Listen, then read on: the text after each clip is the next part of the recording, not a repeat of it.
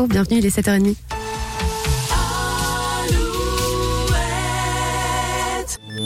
Alouette, les infos en Poitou-Charentes, Nicolas Mézil. Bonjour à tous. Après les fortes pluies de ces derniers jours, l'épisode de crue se poursuit et concerne les deux Charentes et la Gironde, placées en vigilance orange. La drone, limitrophe des trois départements, est sortie de son lit et son niveau continue de monter. Un terrible accident de la route hier soir dans la Vienne, une collision entre un camion et deux voitures à la sortie de Lusignan en direction de Mel. Le bilan est très lourd. Une femme et une fillette de deux ans sont décédées. Une troisième personne est grièvement blessée. Trois autres sont plus légèrement atteintes. Les circonstances du drame sont encore très floues. Une enquête est en cours pour les éclaircir. Dans les Deux-Sèvres, plus de deux semaines après la disparition d'Erwan Blay à Montcoutan, sa famille a rencontré le juge d'instruction hier. Une équipe de cinq enquêteurs travaille à temps plein sur le dossier. À l'heure actuelle, seule l'hypothèse de la fugue est écartée. Le niveau 2 du plan blanc déclenché à l'hôpital de Sainte, l'établissement connaît des tensions importantes qui le contraignent à déprogrammer des interventions non urgentes et à rappeler du personnel en congé ou en repos.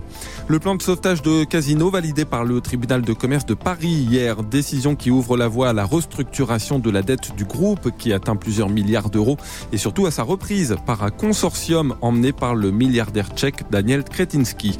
En revanche, l'avenir s'assombrit pour le groupe privé de maisons de retraite Medicharm. Le tribunal de commerce de Nanterre devrait prononcer jeudi la liquidation judiciaire de l'entreprise. Medicharm possède un établissement en Deux-Sèvres, à Effre, un en Charente, à Marton et un sur l'île d'Oléron. C'est aujourd'hui que le Parlement européen doit débattre des nouvelles règles d'attribution du permis de conduire. Le projet de directive prévoit une visite médicale au moment de la délivrance du permis, mais aussi tous les 15 ans et même tous les 5 ans pour les camions et les bus. Les eurodéputés voteront demain avant que le Conseil de l'UE n'examine le texte. Emmanuel Macron n'exclut pas l'envoi de troupes occidentales en Ukraine. Le chef de l'État réunissait hier soir à l'Elysée plus d'une vingtaine d'alliés de l'Ukraine et a évoqué cette hypothèse, précisant toutefois qu'il n'y avait pas de consensus à ce sujet. Emmanuel Macron a également appelé à un sursaut pour assurer la défaite de la Russie.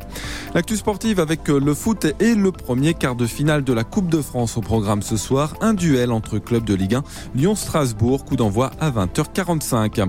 Enfin, la météo de ce mardi, quelques gouttes encore actuellement sous un ciel bien gris, mais les averses devraient disparaître au fil de la journée. Le vent de nord souffle, donnant une impression fraîche. Les maxis sont comprises entre 9 et 11 degrés. Très bonne journée à tous sur Alouette. Le matin Alouette. Alouette. 6h10.